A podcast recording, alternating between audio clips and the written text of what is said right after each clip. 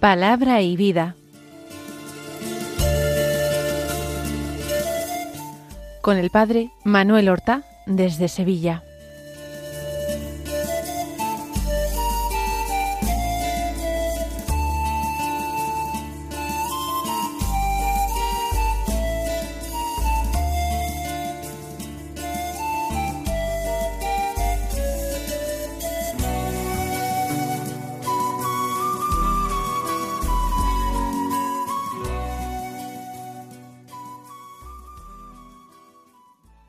En el nombre del Padre y del Hijo y del Espíritu Santo. Amén. Alabados sean Jesús y María. Muy buenos días, queridos amigos, oyentes de Radio María y seguidores del programa Palabra y Vida. Hoy es el domingo, el día del Señor, el domingo segundo de Pascua, un domingo que es 16 de abril. Desde el año 2000, el recordado Papa San Juan Pablo II se instituyó este segundo domingo de Pascua como domingo de la Divina Misericordia. Juan Pablo II lo anunció con ocasión de la canonización de la religiosa polaca Santa Faustina Kowalska. Se trata de una religiosa del siglo XX. ¿Por qué? Porque ella nació en el año 1905 y murió en el año 1938 con 33 años cumplidos. Esta santa recibió una serie de revelaciones privadas de nuestro Señor Jesucristo en las cuales recibió un mensaje. El, Señor la convierte, la hace apóstol de su misericordia. Expresión que en una aparición que ella tiene en 1935 utiliza Jesús. Era religiosa, eh, Faustina, de una congregación que se fundó en Francia en el siglo XIX. Esta congregación se llamaba, y lo digo bien en pasado, ahora explico por qué, Hermanas de la Caridad de la Madre de Dios.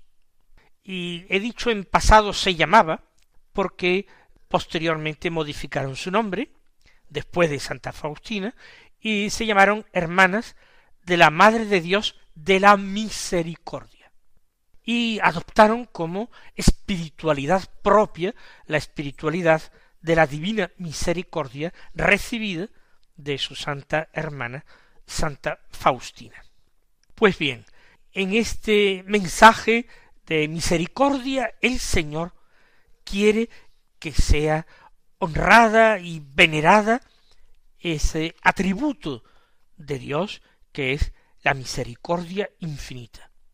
Por eso el Señor le va revelando a Santa Faustina una serie de cosas que él desea para que esta devoción se implante en la iglesia. Por ejemplo, que se mande pintar una imagen de Jesús de la Divina Misericordia y se le dé culto. Que se establezca una fiesta de la Divina Misericordia el domingo segundo de Pascua, es decir, hoy. Que se rece una coronilla o rosario de la Divina Misericordia, que se le haga una novena a la Divina Misericordia, empezando el Viernes Santo, aunque también pueda rezarse en otros muchos momentos del año. Establece también una hora de la misericordia a las tres de la tarde, para recogerse un instante, aunque sea en oración, o bien a esa hora, le dice Jesús, ir a hacer una visita a la capilla, al Santísimo Sacramento, o bien a esa hora practicar el Vía Crucis. Y también el Señor pidió la fundación de una congregación de la Divina Misericordia, que se fundó después de la muerte de Santa Faustina. Aunque ya digo, la congregación en que ella murió, empezó a llamarse de la Madre de Dios de la Misericordia, precisamente por estas revelaciones privadas. Vamos entonces a escuchar la palabra de Dios que se nos proclama en la misa de este domingo de la Divina Misericordia. El Evangelio que se lee en la misa es de San Juan, un texto largo, del capítulo veinte, los versículos diecinueve al treinta y uno que dicen así. Al anochecer de aquel día, el primero de la semana, estaban los discípulos en una casa con las puertas cerradas por miedo a los judíos. Y en esto entró Jesús, se puso en medio y les dijo, paz a vosotros. Y diciendo esto, les enseñó las manos y el costado. Y los discípulos se llenaron de alegría al ver al Señor. Jesús repitió, paz a vosotros. Como el Padre me ha enviado, así también os envío yo.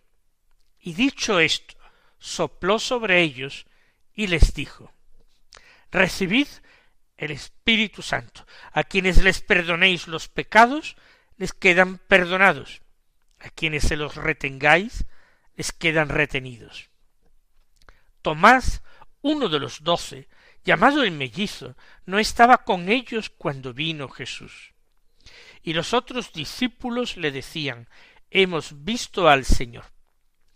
Pero él les contestó, si no veo en sus manos la señal de los clavos, si no meto el dedo en el agujero de los clavos, y no meto la mano en su costado, no lo creo. A los ocho días estaban otra vez dentro los discípulos y Tomás con ellos. Llegó Jesús estando cerradas las puertas, se puso en medio y dijo paz a vosotros. Luego dijo a Tomás trae tu dedo, aquí tienes mis manos, trae tu mano y métela en mi costado, y no seas incrédulo, sino creyente. Tomás contestó Señor mío y Dios mío. Jesús le dijo, porque me has visto, has creído. Bienaventurados los que crean sin haber visto. Muchos otros signos que no están escritos en este libro hizo Jesús a la vista de los discípulos. Estos han sido escritos para que creáis que Jesús es el Mesías, el Hijo de Dios, y para que creyendo tengáis vida en su nombre. Así pues, este texto se eh, nos narra algo que se desarrolla en el cenáculo al anochecer del domingo de Pascua. Y luego en este mismo texto veremos que continúa la historia el domingo siguiente, el domingo segundo de Pascua. Los discípulos estaban en una casa reunidos con las puertas cerradas por miedo a los judíos. Se trata de la misma casa, de la misma estancia donde el Señor había celebrado la cena con ellos, donde les había legado el sacramento de la Eucaristía, los había convertido en sacerdotes de la nueva alianza y les había entregado, tras el lavatorio de los pies, el mandamiento nuevo que debían observar. Amarse los unos a los otros como el mismo Jesús los había amado. Hay miedo a los judíos. Uno podría preguntarse, ¿y acaso no eran ellos judíos? La respuesta es que en el cuarto Evangelio, en el Evangelio de San Juan, cuando se habla de los judíos, se habla de los judíos enemigos de Jesús, los que rechazaron sus palabras, los que rehusaron convertirse, en definitiva, los que persiguieron a muerte a Jesús, y ellos presumían, con todo fundamento, que también los perseguirían a ellos. Y eso que todavía no estaban haciendo demasiado ruido, todavía no había venido sobre ellos el Espíritu Santificador, el abogado, el Paráclito que Jesús les había prometido. Para eso habrán de aguardar a la fiesta de Pentecostés. Ahora están con las puertas cerradas. Y a pesar de ello, Jesús de improviso se pone en medio de ellos, se presenta. Paz a vosotros, les dice, y les enseña manos y costado heridos. Una sorpresa. Juan destaca, sin embargo, la alegría que reciben. Es un mensaje de paz. Y hay que decir que la paz es algo imprescindible para el apóstol. El apóstol que es un enviado de Jesucristo, lo mismo que Jesucristo es enviado del Padre al mundo, tiene que desear al mundo la paz. Jesús en los años de su vida pública envió a sus apóstoles y les encomendó que lo primero que hicieran al entrar en una aldea o en una casa particular era desear la paz. Ellos eran enviados de paz. Dios que ofrece la paz al hombre pecador. Dios que no ha decretado la ruina, sino que concede la esperanza de salvación. El apóstol, así pues, tenía que vivir instalado en esa paz, sabiéndose en paz, en paz perfecta con Dios, ya que sus pecados habían sido perdonados por la infinita misericordia. Paz los unos con los otros, cumpliendo a rajatabla ese mandamiento nuevo que el Señor les había dejado. Y paz, en definitiva, también con ellos mismos. Hay que mantener la paz con nosotros mismos, dando espacio en nuestras vidas para el silencio, para la soledad, para cultivar la vida interior. La paz no es compatible con la frivolidad que el mundo pregona y vende como un estilo de vida aceptable para todos. Ojalá los momentos difíciles nos sirvieran para ahondar precisamente en ese silencio, en esa soledad, que son el alimento de la paz del alma. Y el Señor les muestra manos, pies, costado, para mostrarles que es Él mismo. Cierto que está resucitado, cierto que ya no padece, pero es el mismo cuerpo glorificado, y los estigmas son como su signo, su señal de identidad. Como el Padre me ha enviado, así también os envío yo, como acabo de recordarles a ustedes. Y a continuación sopla sobre ellos. Se trata de un signo sacramental que produce la gracia.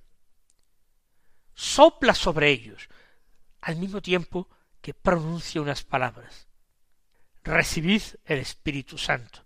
A quienes les perdonéis los pecados, les quedan perdonados, a quienes se los retengáis, les quedan retenidos. Este soplar para comunicar el Espíritu es algo que hace el obispo diocesano el día en que celebra con su presbiterio en su catedral la misa crismal, inclinándose sobre el recipiente que contiene el óleo que va a convertirse en santo crisma, el obispo sopla sobre él y a continuación dice una oración. Y aquel aceite de oliva mezclado con perfumes se convierte en óleo santo, en aceite santo, santo crisma, capaz de comunicar gracia en el sacramento de la confirmación, pero también en el sacramento del orden sacerdotal o del bautismo. Aunque materia del sacramento solamente lo es materia de la confirmación, aunque se utilice en los otros dos sacramentos que he dicho, orden y antes el bautismo. Jesús, que a los apóstoles ya los ha hecho sacerdotes de la nueva alianza en la última cena, ahora los capacita para perdonar pecados, cosa que sólo puede hacer Dios, y sólo porque sólo lo puede hacer Dios, Jesús perfectamente puede delegar esto en sus enviados al mundo.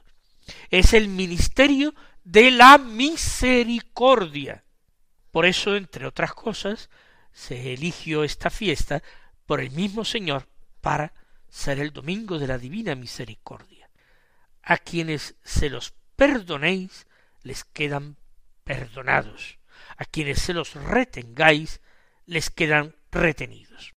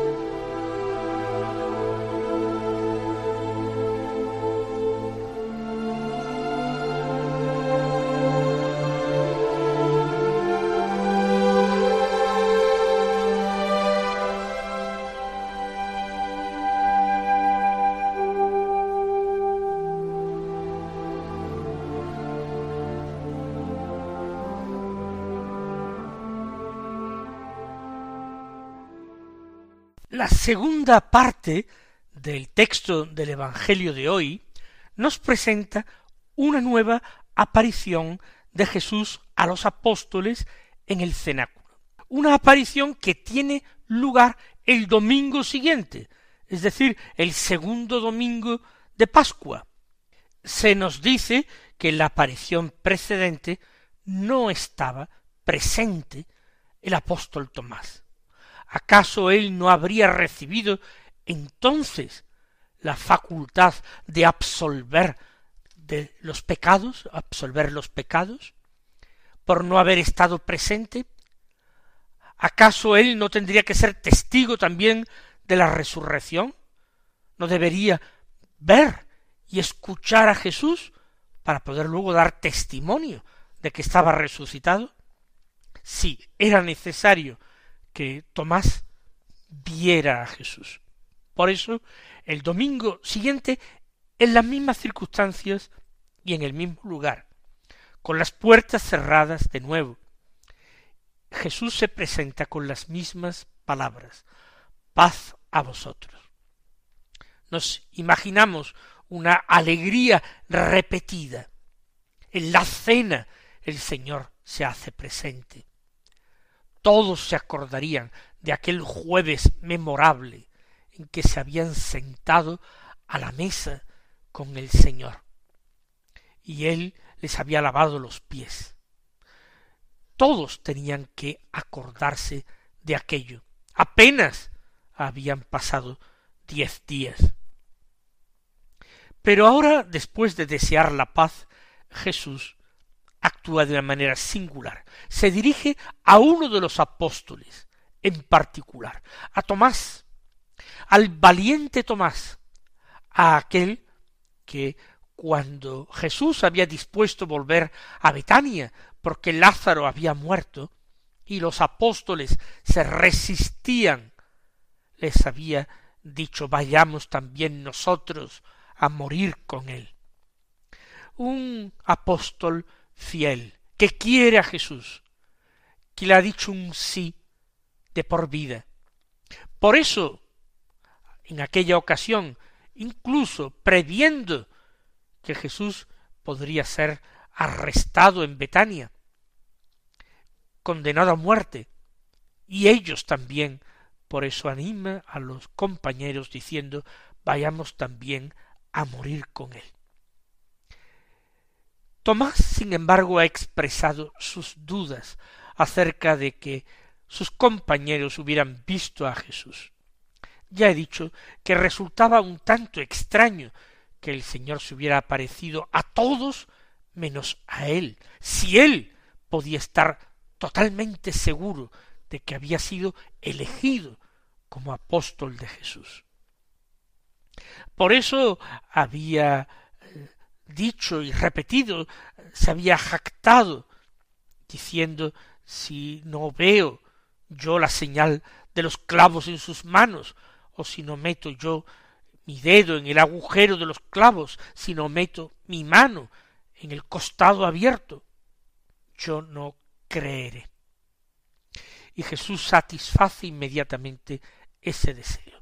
Trae tu dedo, aquí están mis manos, trae tu mano, mételo en mi costado. Siempre invito a que nos hagamos una pregunta. Si ese deseo de Tomás hubiera sido un deseo malo, ¿acaso el Señor hubiera condescendido a concedérselo? No, ciertamente era un deseo santo. Era el deseo de poder ser testigo de Jesús, de su resurrección. Era el deseo de acercarse a esas llagas y tocarlas, llagas por las cuales le venía la salvación, a él y al mundo entero. Él quiere tener esa experiencia directa de Jesús, esa experiencia inmediata de Jesús. Por eso pone de alguna manera sus condiciones. Si no es así, no creo. Y el Señor, después de invitarle a hacer esto, que lo toque, añade no seas incrédulo, sino creyente.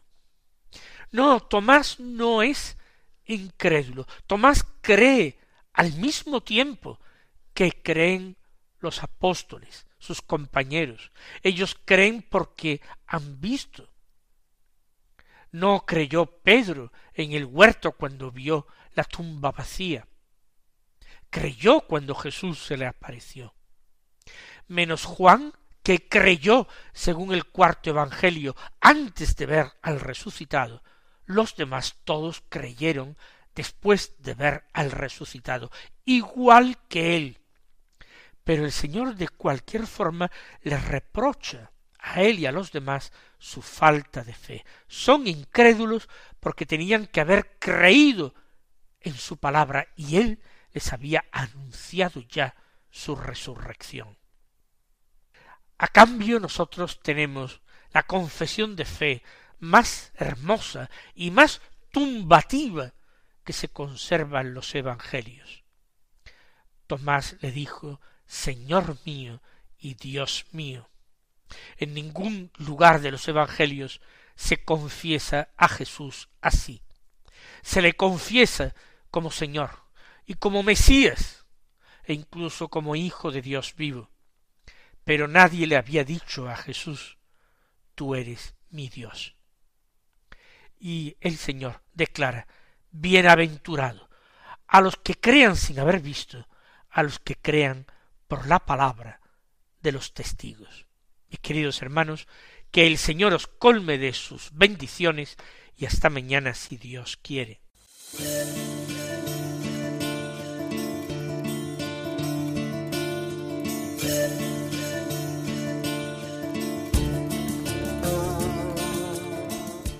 Han escuchado en Radio María Palabra y Vida, un programa que dirige el Padre Manuel Horta.